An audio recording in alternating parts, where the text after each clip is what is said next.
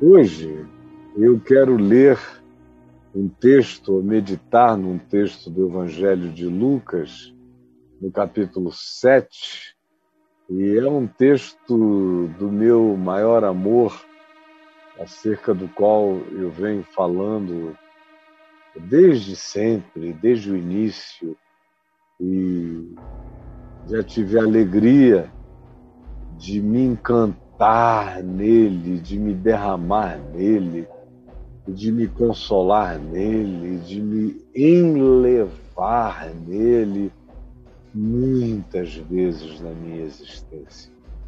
É um, como diria minha mulher, é um pitelzinho gostoso, maravilhoso.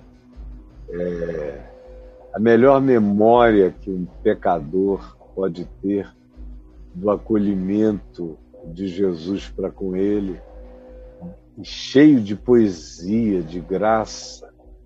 Há uma melodia.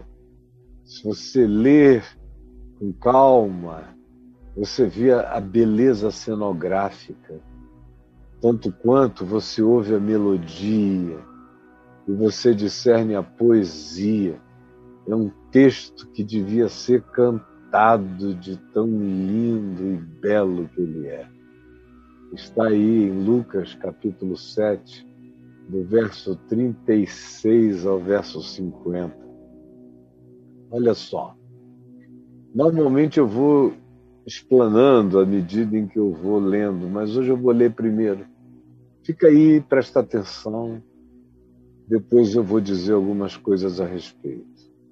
Olha só, convidou convidou a Jesus um fariseu.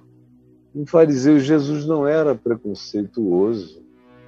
Os fariseus o perseguiam direto, oprimiam-no. Mas ele não tem preconceito, ele trata os adversários, os observadores, os indivíduos com agendas ocultas e que o convidavam apenas para ver como ele se manifestaria no entanto, Jesus não os discrimina. Jesus aceita os convites deles. E Jesus entra na casa deles. E Jesus não puxa nenhum assunto a respeito do modo como o grupo dos fariseus o maltratava, o perseguia, o oprimia. Não. E ele não vai à casa do fariseu como uma estratégia para diminuição de opressões, não. Ele vai lá com toda a sinceridade. Foi um convite? Ele o aceitou e o aceitou com inteireza absoluta, com sinceridade. Jesus visita a casa do fariseu com sinceridade. O fariseu é que às vezes não está muito sincero na parada, mas Jesus, Jesus vai à casa do fariseu e não tem máscara, ele vai com a cara limpa, ele vai com sinceridade, ele vai na sua pureza de coração, como ele vai a todo e qualquer outro lugar. É assim que ele chega. O fariseu o convidou para que fosse jantar com ele. E Jesus foi e entrou na casa do fariseu. Você veja que a designação fariseu se repete já duas vezes aqui, porque era o que aquele indivíduo era e conquanto ele tem um nome que vai aparecer apenas na boca de Jesus daqui a pouco, ele é designado pelo grupo que ele representa, pela sua denominação religiosa. Porque tem gente que é mais religioso do que gente. Guarde isso, quem sabe é o seu caso. É o que o Evangelho ensina quando repete. Foi à casa de um fariseu jantar e depois de novo anuncia que ele tomou lugar à mesa na casa do fariseu. É muita insistência na vinculação desse indivíduo com a seita dos fariseus numa introdução tão rápida e tão singela o que define isso que eu disse há pouco, há certas pessoas que são mais membros de uma, re, de uma religião ou de um grupo religioso do que são humanos na sua designação primária. O que, que designa primariamente a você? É seu grupo religioso? São suas caras e bocas de fariseu? São suas máscaras? São suas performances? São suas bandeiras de representação grupal, denominacional. É trágico quando um cara, antes de ser humano, é membro de um grupo religioso. Antes de ser humano, é presbiteriano. Antes de ser humano, é batista. Antes de ser humano, é pentecostal. Antes de ser humano, é assembleiano Antes de ser humano é católico, antes de ser humano é espírita, que designa esse engajamento que cresce tanto que encobre a própria humanidade da pessoa, até o nome da pessoa, porque essas outras coisas vêm na frente com tanta força, veemência e agressividade que Jesus nem consegue entrar direito na casa do homem, já tem duas designações quanto ao fato de que ele é fariseu. O que deveria nos fazer pensar sobre nós mesmos. Quem olha para mim vê o quê? Porque a narrativa de Lucas está me dizendo, está dizendo a você, que o engajamento do indivíduo com a sua seita religiosa era uma coisa tão forte que o convite dele não é um convite humano do Simão, é um convite de um fariseu. E antes de sentar à mesa na casa do fariseu, ou sentando-se à mesa na casa do fariseu, isso é importante a beça. É quando os nossos vínculos de natureza congregacional e religiosa acachapam, cobrem, embotam a nossa própria realidade pessoal humana, a nossa identidade humana. Vem muito atrás da nossa identidade religiosa. Você já pensou se esse é o caso com você? Como é que as pessoas veem você quando você chega? Elas dizem o quê? Chegou o fulano? Ou elas dizem, olha, chegou aqui um, um presbiteriano, um batista, um assembleano, chegou aqui um evangélico. Então, gente, cuidado, chegou o evangélico, ou então, olha, hoje a gente tem que jantar na casa de um evangélico. Aí, se alguém fosse descrever, então, tomando lugar à mesa na casa do evangélico, é uma coisa miserável, vocês não acham, não? Para mim é absolutamente patético e mostra uma inversão de significados perverso, adoecido. O ser humano foi engolido pela seita, pela expressão, pela caricatura, pelo estereótipo, foi engolido por essa representação que se tornou maior do que a identidade dele, do que o nome dele. Passou a ser a identificação do indivíduo. E eu pergunto a você o quanto isso tem a ver com o que você vive e representa. Me responda com sinceridade, com honestidade agora. Então, ele é convidado, aceita o convite entrando na casa do fariseu, tomou lugar à mesa.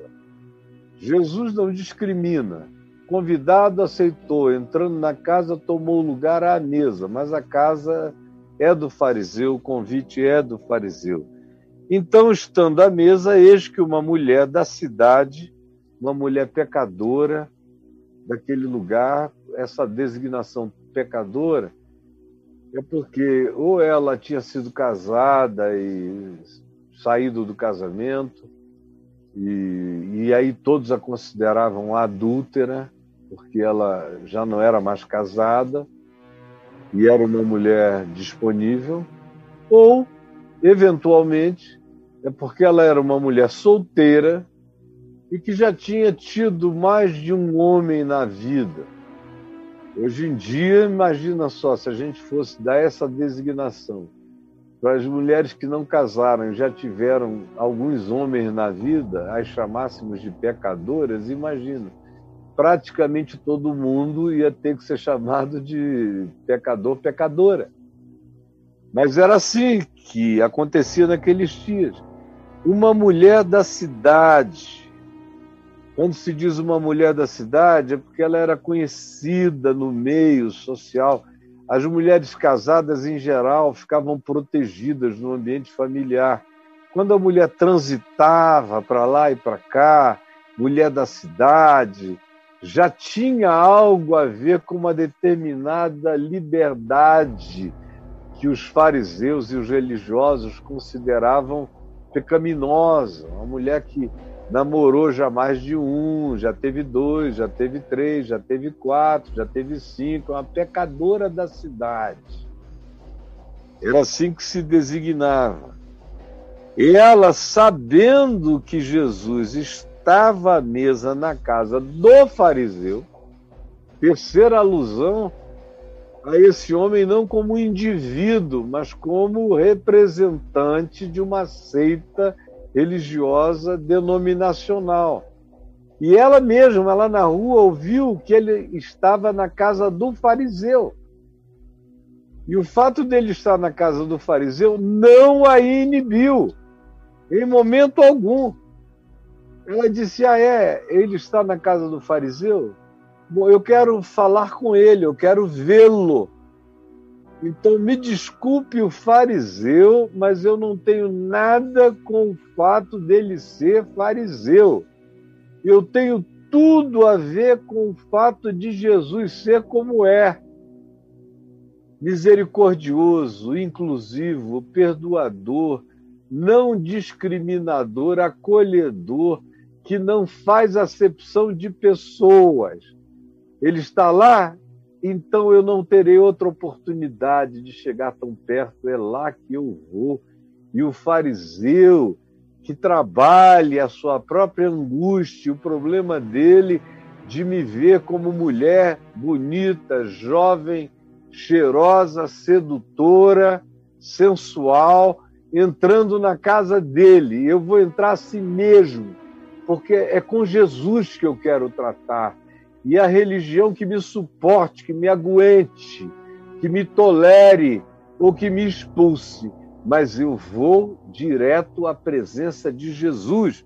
E foi o que ela fez, sabendo que Jesus estava à mesa na casa do fariseu, levou um vaso de alabastro, um vasão de alabastro. O alabastro em si já era caríssimo, até hoje ele é. Mas naqueles dias era uma preciosidade aquele vaso de alabastro, bem trabalhado, lindo, às vezes transparente. Pegou o vaso de alabastro com perfume, com extrato, com unguento. Quando se falava de unguento, era aquele extrato oleoso, a partir do qual se poderia fazer muito mais perfumes como até o dia de hoje, as grandes empresas de perfumaria vão, por exemplo, ao Egito e compram um unguento para fazer Chanel número 5, fazer um monte de coisas. O unguento é denso, é oleoso. Eles então vão e dissolvem, botam os fixadores e de um jarro de alabastro de unguento eles fazem uma quantidade enorme de perfumes nos nossos dias. Mas naqueles dias tudo era perfume de raiz, mesmo, denso, oleoso, cheiroso, pegajoso num certo sentido, e ela vem com o vaso de alabastro cheio de unguento e chegando por detrás, porque ela não tinha coragem de chegar pela frente. Pela frente estava cheio de homem. e cheio de homem religioso, de apóstolo junto com fariseus, um monte de macho sentado adiante, todo mundo querendo ver a cara de Jesus. Ela não, ela só queria ser sentida no amor dela. E ela só queria tocar e sentir e saber que daquele ser humano emanava toda a graça de amor. Portanto, ela vem por trás. Ela vem escondida. E olha só, os seus.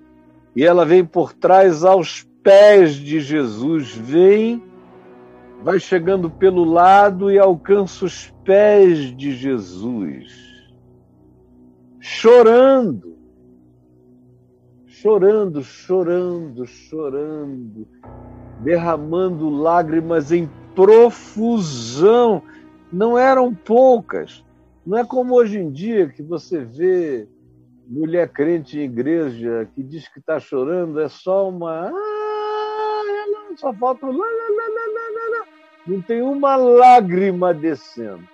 Essa aqui não faz ruído, mas as lágrimas alagam a cara dela, o peito dela é muita lágrima ela vem por detrás chorando e botou a cabeça sobre os pés de Jesus e as lágrimas caíam, caíam, caíam, que ela molhava os pés de Jesus com as suas próprias lágrimas, chorando, regava com lágrimas isso. E numa cena mais bonita ainda, ela pegou aquele cabelão jovem que não é o caso desse velho aqui que não tem cabelo, mas aquele cabelão enorme, como o cabelo da minha mulher, como o cabelo das minhas filhas, aquele cabelão que deita para o lado e vai lá embaixo. Ela molhava os pés dele, regava com suas lágrimas. É uma cena muito linda, digna de Miguel Ângelo, uma pintura. Derramava lavava os pés com lágrimas e os enxugava com os seus próprios cabelos. Coisa mais maravilhosa! Eu ouço a música. Isso aqui é pura poesia para minha alma, para os meus sentidos. Ela enxugava com os seus cabelos os pés dele enquanto derramava em profusão as suas lágrimas e secava com os seus cabelos e beijava-lhe os pés.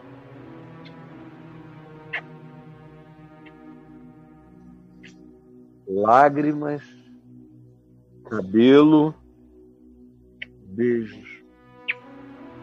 E aqueles homens ali, ó. Imagina só, homens maldosos, homens perversos, tinham determinadas áreas em ereção. Se fosse com eles, meu Deus, era para sair correndo e para um lugar para alívio da ereção que aquilo iria produzir neles. Ela era uma mulher conhecida pela sensualidade, pela beleza, pela relacionalidade com os homens da cidade. Ela está ali agora derramando lágrimas, enxugando com seu cabelo e beijando carinhosamente os pés de Jesus. Ela lava com lágrimas, enxuga com os seus cabelos e beija, beija.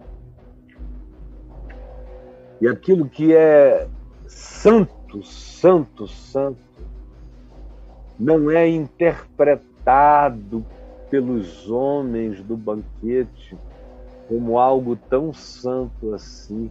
Ao contrário, teve gente ali que disse: não, ele deve estar sentindo o que eu estou sentindo, e o que eu estou sentindo aqui é excitamento.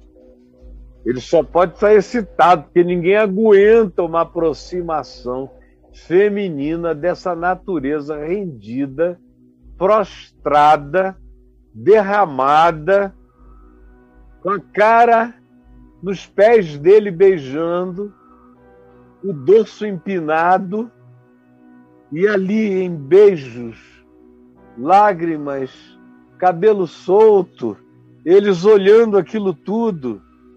E enquanto isso, ela começou a pegar o vaso de alabastro e a derramar nos pés de Jesus, a passar o perfume oleoso nos pés dele, aquele cheiro foi enchendo toda a casa, foi piorando a sensualidade para os que tinham a mente sensual e o coração cheio de expectação sexual, com olhares diferentes. Não tem nada que seja mais desgastante para religiosos, mais provocantes do que a manifestação da pureza humana, especialmente da pureza feminina, tratando tudo com elegância celestial. Os anjos olhando para aquilo com perplexidade, parecia uma princesa ungindo os pés de Deus. Mas aqui na casa do fariseu, o olhar era outro, a perversão interpretativa era completamente outra. O que para Jesus era um culto que cantava santo, santo, santo, para os fariseus era uma melodia de sensualidade sexual você veja como cada um é julgado e será julgado por aquilo que carrega no coração. E que não dá para você enxergar com seus olhos o coração do outro. Você mal consegue discernir o que em você brota como maldade pessoal e ainda se arvora a querer entender o que está acontecendo no coração de duas pessoas santas, duas pessoas puras. Aquele que recebe tudo isso e aquela que realiza tudo isso. E que agora derrama um unguento aos seus pés. Ao ver isto, essa cena, isto é isso tudo que eu descrevi. Extraordinário. Imagine num filme isso aqui. Quem suporta isso? Iria entrar para história da sensualidade. Ia fazer com que o último tango em Paris, nos anos 60, virasse brincadeira de criança. De tamanha força humana e sensual. Ao ver isto, o fariseu não aguentou. Porque a religião não suporta o encontro humano visceral, sincero, desinibido, absolutamente carregado de uma devocionalidade que não cumpre liturgias pré-estabelecidas, especialmente pela programação religiosa. Ela vem e, ao ver isto, o fariseu que o convidar outra vez aparece fariseu, a quarta vez, fariseu. O fariseu, ele não consegue não ser fariseu em momento algum, nem antes, é um convite de fariseu, na casa de fariseu, é um olhar de fariseu, é uma reação de fariseu, e a gente ainda vai ter outras alusões a isso. O cara não aparece como homem, ele só aparece como representante religioso é gente que não é quem é, ela é a religião que ela pratica, é só isso. É isso que o Evangelho está dizendo. Então, o fariseu, vendo isto, disse consigo mesmo, disse consigo mesmo, a gente só vai saber do que ele falou para ele mesmo mais adiante, quando Jesus disser o que ele estava pensando disse consigo mesmo: se este homem aqui fosse de fato um profeta, fosse como Elias, Eliseu, um profeta desses videntes, olha só, ele já está agora, além de que a mulher já está julgada, mas agora ele começou a julgar Jesus. Se fosse um profeta, não admitiria. Jesus fosse um profeta e dizer: levanta, mulher, põe-te no teu lugar, retira-te daqui, sai. Esse não é um lugar, não é próprio. Levanta-te. Assim reagiria um profeta, Elias. Elias, coitado, Elias não sabia ser tocado, Elias sabia descer fogo do céu, mas não sabia ser beijado, não sabia ser objeto de um carinho dessa natureza sem imaginar que estavam querendo infiltrar uma maldade de dominação sensual no coração dele. Não. Mas ele vem com as figuras proféticas de Israel. Se esse aqui fosse de fato um profeta, disse o fariseu, saberia quem, quem e qual quem e qual? Quem é a identidade dela? Qual é a qualidade moral dela? Saberia quem e qual é a mulher. Quem é ela e como é que ela é vista e interpretada por nós todos. Que qualificação ela carrega? Ele saberia se ele fosse profeta. Quem e qual é esta mulher que lhe tocou que lhe tocou. Aí ele diz, o fariseu, porque é pecadora. Que coisa mais linda. O cara julga Jesus e julga a mulher, mas põe uma lápide para ser guardada. Saberia quem e qual esta mulher, porque é pecadora. Porque Jesus se deixa tocar por pecadoras, por pecadores não há acepção de pessoas. E olhe só no prosseguimento, depois dessa entregação, porque isso é uma grande entregação.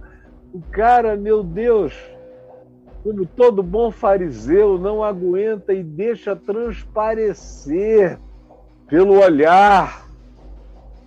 Desculpe a expressão os mais sensíveis, pelo tesão encoberto de maquiagem farisaica, mas o olhar, o julgamento, está tudo ali explícito para ver o que estava acontecendo no coração dele era uma outra cenografia. Essa aqui com Jesus é de uma beleza extraordinária, mas a cenografia do coração dele só tinha uma cama e uma mulher linda. E ele se sente incomodado pela beleza, pela cenografia, por tudo, porque religiosos não conseguem lidar nem com a arte do quebrantamento, quanto mais com a liberdade de ser. Aí vem aqui, ele se Jesus dirigiu-se então ao fariseu como fariseu. Mas lhe chamou pelo nome, tratou a ele de maneira particular, pessoal, íntima. Ele era um fariseu, ele se apresentava como fariseu, ele gostava de ser fariseu, mas Jesus o chama de Simão. E quem está com tesão é o Simão. Quem está desconcertado é o Simão. A fachada é de fariseu, mas debaixo da fachada tem um Simão sem saber o que fazer com a sua sexualidade, nem tampouco com os seus desejos, com a sua luxúria, com a sua angústia de quem sabe sentir que parecia que estava escrito na testa dele: Eu quero também. Quem me dera. Ah, se isso fosse num lugar privado e só eu e ela, eu já tinha interrompido isso tudo e a gente já estava em outro outra conversa. Se fôssemos só eu e ela, Jesus chega e o chama pelo nome. Simão, olha aqui para mim, Simão. E olha o que Jesus diz ao Simão. Uma coisa eu tenho a te dizer. Uma coisa eu tenho a te dizer. Presta atenção, Simão. Simão que vem aqui para me julgar. Presta atenção, Simão. Uma coisa eu tenho a te dizer. Uma coisa eu tenho a te dizer, Simãozinho querido. Presta atenção, Simão. Olha aí. Jesus diz. E ele respondeu quando Jesus disse: Uma coisa eu tenho a dizer-te. Ele disse: Dize-a, mestre. Dize-a, mestre. É tudo igual ao de sempre. As confissões são todas assim, dessa política de boa vizinhança, dessa respeitabilidade, não tem coragem de falar a verdade do que sente, do que pensa. Dize-a, mestre. Então aguenta, Simão, porque o mestre vai falar contigo. E olhe só o que o mestre disse. Certo credor tinha dois devedores. Um homem tinha duas pessoas que a ele deviam dinheiro. Um deles devia 500 dinheiros e o outro 50 dinheiros. Essa era a proporção, 10%. Um devia 500, o outro devia 50 não tendo nenhum dos dois com que pagar, nem o que devia 500, nem o que devia 50, não tendo nenhum dos com que pagar, o credor perdoou a ambos, a ambos, chamou os dois e disse: está consumado, está pago, já não há mais dívida nenhuma, acabou, tetelestai, Está tudo liquidado. Nenhum de vocês me deve mais nada. A dívida foi extinta. Aí Jesus conclui: qual deles, dos dois, do que devia 500 do que devia 50, qual deles, portanto, o amará mais? Qual deles? O que foi muito perdoado ou o que foi menos perdoado, qual dos dois o amará mais, Simão?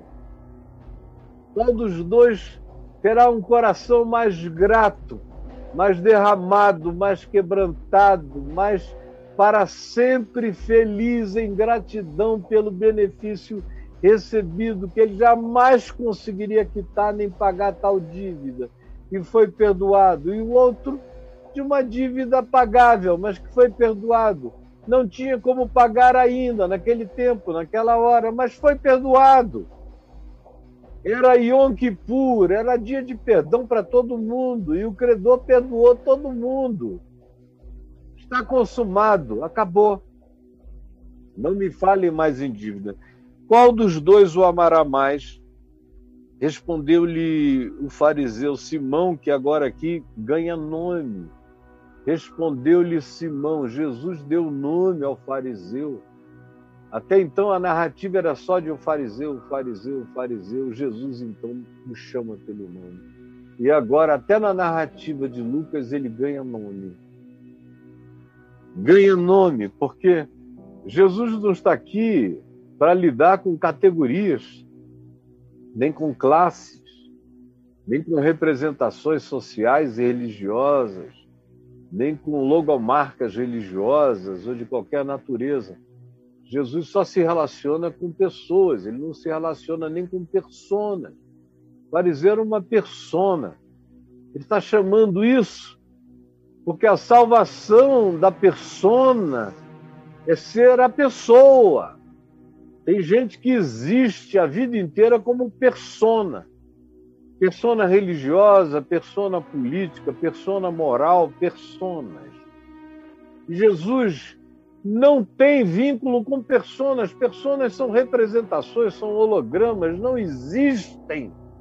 Personas não são sinceras. Ser persona já é uma insinceridade, ou já é um mascaramento. Jesus não usa máscara e não deu máscara para os seus discípulos.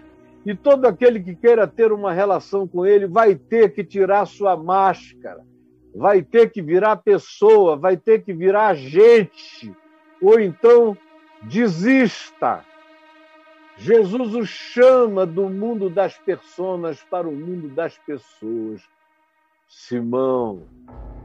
E até a narrativa agora prossegue, dizendo que Jesus, reintroduzindo no ambiente da pessoalidade, conta ele essa parábola. Então ele lhe respondeu, respondeu-lhe Simão e disse: Suponho, suponho, entre quem recebeu mais perdão e menos perdão, quantias maiores ou menores, ele diz: Bom, eu suponho que aquele a quem o credor mais perdoou, aquele a quem o credor mais perdoou, suponho que seja ele. Respondeu-lhe Jesus: Julgaste bem, é verdade. Aquele que é mais perdoado desenvolve uma outra atitude muito mais profunda do que aquele que se sente menos perdoado. Eu suponho que aquele a quem mais perdoou, Jesus disse: julgaste bem, e voltando-se para a mulher que estava ali aos pés dele, chorando, enxugando com os cabelos, derramando unguento, beijando-lhe os pés, a cena continua, ela quietinha, enquanto esse diálogo de homens, de um homem santo dialogando com um homem sagrado, cheio de luxúria e desejo. Porque só a santidade produz equilíbrio e um olhar de pureza para a interpretação da realidade. O sagrado só desenvolve fetiches ah, desenvolve fetiches. É a perversão do significante. Então, tá ali na mesma hora, a mulher está praticando um ato de amor, mas na cabeça dos homens era um fetiche. Como geralmente acontece. E o sagrado dá um tesão de fetiche. Por isso é que tem o fetiche do cara que quer transar com menininha vestida de noviça, vestida de freira, de madre superiora. Ou transando com a pastora, gosta de dizer, e aí, pastora? E a pastora, glória a Deus, meu filho, vai que vai. Você pensa que eu não sei? Eu, não, eu já vi e ouvi e sei de quase tudo. Vira fetiche o que tinha significado é pervertido pela cabeça adoecida e fetichizante. Então, Jesus fala com o fariseu que agora ganha nome porque Jesus é Jesus. E não se relaciona com pessoas, é só com pessoas. Então diz: Simão, vês esta mulher? Essa mulher aqui, não essa pecadora da cidade, esta mulher, tu vês esta mulher? Eu entrei na tua casa e não me deste água para lavar meus pés, como é comum entre nós, faz parte da nossa cultura. Alguém vem de fora, os pés são lavados e enxugados para ele se sentir confortável na casa do outro. Ela, porém, regou os meus pés com lágrimas e os enxugou com os seus cabelos. Eu entrei na tua casa, e aí ele alude a um outro rito de fraternidade. Eu entrei na tua casa e tu não me deste ósculo, não me beijaste a face. Parecia que tinha um distanciamento social, devia ter mesmo. Tu não me beijaste a face. Tu me cumprimentaste com um shalom, fica à vontade, mestre mas tu não cumpriste nem os ritos fraternos. Se fosse um outro fariseu visitando a tua casa, tu terias beijado a face dele e lavado os pés dele. Mas tu praticaste preconceito de saída comigo. E tu estás reclamando de que ela não cessa de beijar os meus pés.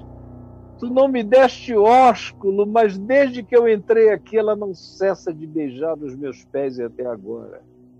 Eu entrei na tua casa e tu não me ungiste a cabeça com óleo, como frequentemente os convidados honrados recebem aquele perfume de acolhimento derramado na cabeça. Ela não quis nem despender um unguento precioso da minha cabeça, ela derrama nos meus pés. Meus pés. Com esse bálsamo maravilhoso. É por isso que eu te digo, presta atenção, e é por isso que eu te digo, e é por isso que eu digo a todos vocês a diferença entre pecadores apaixonados, convertidos por Jesus, por causa do Evangelho, porque a graça os acolheu, porque seus pecados foram perdoados, foram lavados no sangue de Jesus, e eles se sabem pessoas sem rejeição, que jamais seriam jogadas fora por Jesus, como ele veio a dizer: aquele que vem a mim, de modo algum eu o lançarei fora. De modo algum. Olha essa mulher. É por isso que eu te digo, e eu digo a ela, ele se refere à mulher, pega pelo rostinho, levanta e fala com ela agora. Por isso que eu te digo, minha filha, tu estás ouvindo toda essa conversa e de mim tu não sentiste nada a não ser amor. Não há rejeição em mim. Por isso eu te digo: perdoados são os teus muitos pecados. E diz para todos, diz para Simão: por isso eu lhe digo que são perdoados os seus muitos pecados. Porque ela muito amou. Por que, que ela amou? porque ela sabe e se sente e é tratada como uma pecadora. Mas ela ousou vir aqui a si mesmo, crendo que em mim havia abundante misericórdia. Por isso eu digo a ela e digo a todos os que queiram me ouvir: perdoados lhe são os seus muitos pecados. E aí ele explica por quê. Porque ela muito amou. Ela veio cheia de amor. Porque ela sabe que foi amada primeiro. Ela só veio aqui porque ela sabe que não haveria rejeição. Ela veio movida por amor. Portanto, eu digo que todos os pecados dela estão perdoados. O amor encobre multidão de pecados. Estão perdoados os seus muitos pecados. Mas presta atenção, Simão. Simão, Simão está aqui com a gente, presta atenção, Simão. Mas aquele a quem pouco se perdoa, esse pouco ama. Ou seja, aquele que acha que não tem muito a ser perdoado, como os religiosos em geral acham que não tem muito a ser perdoado, não tem quase nada. Tem religioso que acha que o que Jesus tinha para perdoar, perdoou no passado, antes dele se batizar. Agora, o fato de que ele é essa porcaria de gente, ele é mentiroso, vaidoso, arrogante, soberbo, estriônico, cheio de juízo, que carrega a bandeira do seu grupo religioso, é identificado como fariseu. Ele acha que não precisa de perdão nenhum, que o que ele faz, as obras, as tarefas, fato de que ele é obreiro de atividades distintas da religião e que ele cumpre papéis litúrgicos ou de obediências diversas, ou jejua duas vezes por semana, como todo bom fariseu, e usa aquela maquiagem da devastação, com aquela cara de palidez, jejuante. Ele acha que isso agrada a Deus e que Deus vive desse tipo de santarice, dessa tara dos santos arrogantes. É assim que eles imaginam, por isso eles acham que Deus não tem muito o que perdoar. Essa foi a questão o tempo todo dos fariseus com Jesus. Foi por isso que Jesus, depois de ser acossado tantas dezenas, dezenas de vezes, disse: Olha, vocês são os sons os pecadores são os doentes. Eu não vim para os sãos, Eu vim para os doentes, para chamar pecadores ao arrependimento, mas vocês não precisam de arrependimento, então vocês não precisam de mim, então vocês não precisam de graça, então vocês não precisam andar quebrantados, então vocês não precisam de Deus, então vocês são os deuses de si mesmos. Então andem no culto à arrogância particular de cada um de vocês. Essa é a situação. Por isso, Simão, você não entende nada, não entende o que ela está fazendo. O amor dela, o derrame dela, a gratidão dela, a alegria dela nem passa pela sua mente como compreensão. Você só enxerga outra coisa porque você não sabe o que é carregar a dor de um pecador rejeitado, discriminado, marginalizado, deixado de lado, chamado de perdido, batizado como herege. Você não entende nada disso, do que é carregar esse espírito de acusação geral e encontrar em mim a graça, o perdão, a misericórdia, o amor, o beijo de volta, na mansidão do meu carinho por ela. Tu não sabes o que é isso. Ela sabe de sobra, mais do que todos vocês, do que toda a religião, que não entende nada disso, que se auto-justifica mas não recebe a justiça que vem do céu como manifestação gratuita do amor de Deus. Tu não sabes nada disso. Tem que ser um pecador com o coração quebrantado, dependente do amor de Deus, para internalizar todo dia essa certeza. E não tem que viver pecando só não pode esquecer a graça do perdão, da inclusão e da misericórdia. Só isso que não pode esquecer. Por isso eu te digo, meu irmão religioso, em nome de Jesus eu te digo, que estão perdoados os muitos pecados de todos os pecadores e pecadoras que você vê desfilando aqui no Papo de Graça porque esses sabem que foram objetos de muito amor, de muito perdão, e por isso amam de volta com todo amor, com toda graça, com toda gratidão. Mas aquele a quem pouco se perdoa, aquele a quem acha que na vida dele tem pouco a ser perdoado, esse também vai amar sempre quase nada. Vai ter uma relação religiosa com Deus, mas não vai ter uma relação religiosa de amor com Jesus. Então disse Jesus à mulher: Olha aqui para mim, minha filhinha. Eu posso até vê-lo pegando no rostinho dela, levantando na direção dele, dizendo: Olha aqui, minha filha, perdoados são os teus muitos pecados. Com a tua carinha ali, os olhinhos brilhando, Jesus dizendo: Perdoados são os teus muitos pecados, são muitos, mas eles estão perdoados, apagados, são muitos, mas estão esquecidos, são muitos, mas estão purificados, estão lavados, são muitos, mas eis que eu te faço santificada pelo meu amor e pela minha palavra.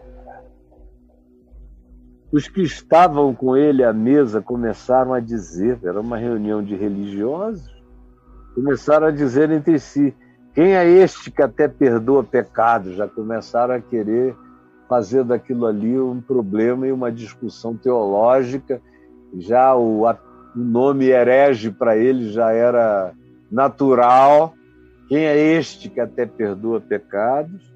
Mas Jesus disse à mulher: embora ouvisse tudo isso, Jesus não dá assunto para discussão, para temática religiosa patrocinada pela perversão, pela maldade, pelo fetiche, pela tara, pela inveja, pela raiva da graça de. Raiva da graça de Deus. Ele não dá a mínima. Apenas diz à mulher: A tua fé te salvou. Shalom, shalom. Vai-te em paz. A tua fé te salvou.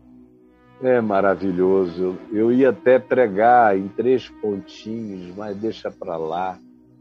A leitura, a narrativa, já disse tudo que tinha que dizer. E agora só falta o coração de cada um aqui se abrir. Os fariseus, os simões, converterem-se à graça de Deus, entenderem que não tem diferença. Jesus contou aquela história de quem pecou mais e quem pecou menos, só para bater mesmo, para bater com o cajado na cabeça do fariseu, que achava que era menos pecador do que a mulher da cidade.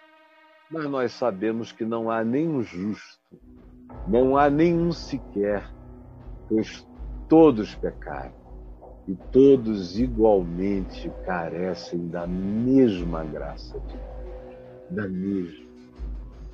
Ó oh, Jesus, permite que a singeleza dessa viagem para dentro dos intestinos do Evangelho ou para dentro do ventrículo superior esquerdo do coração de Deus aonde tudo isso acontece, onde essa cenografia encontra o seu palco de amor, de graça.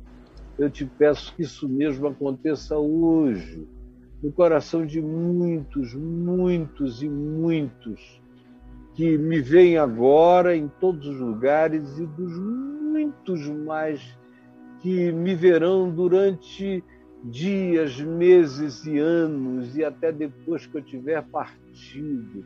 Essa palavra ainda salvará, curará, aproximará, exortará, libertará e curará e salvará fariseus, e beijará e beijará pecadores e pecadoras, dizendo: A tua fé te salvou.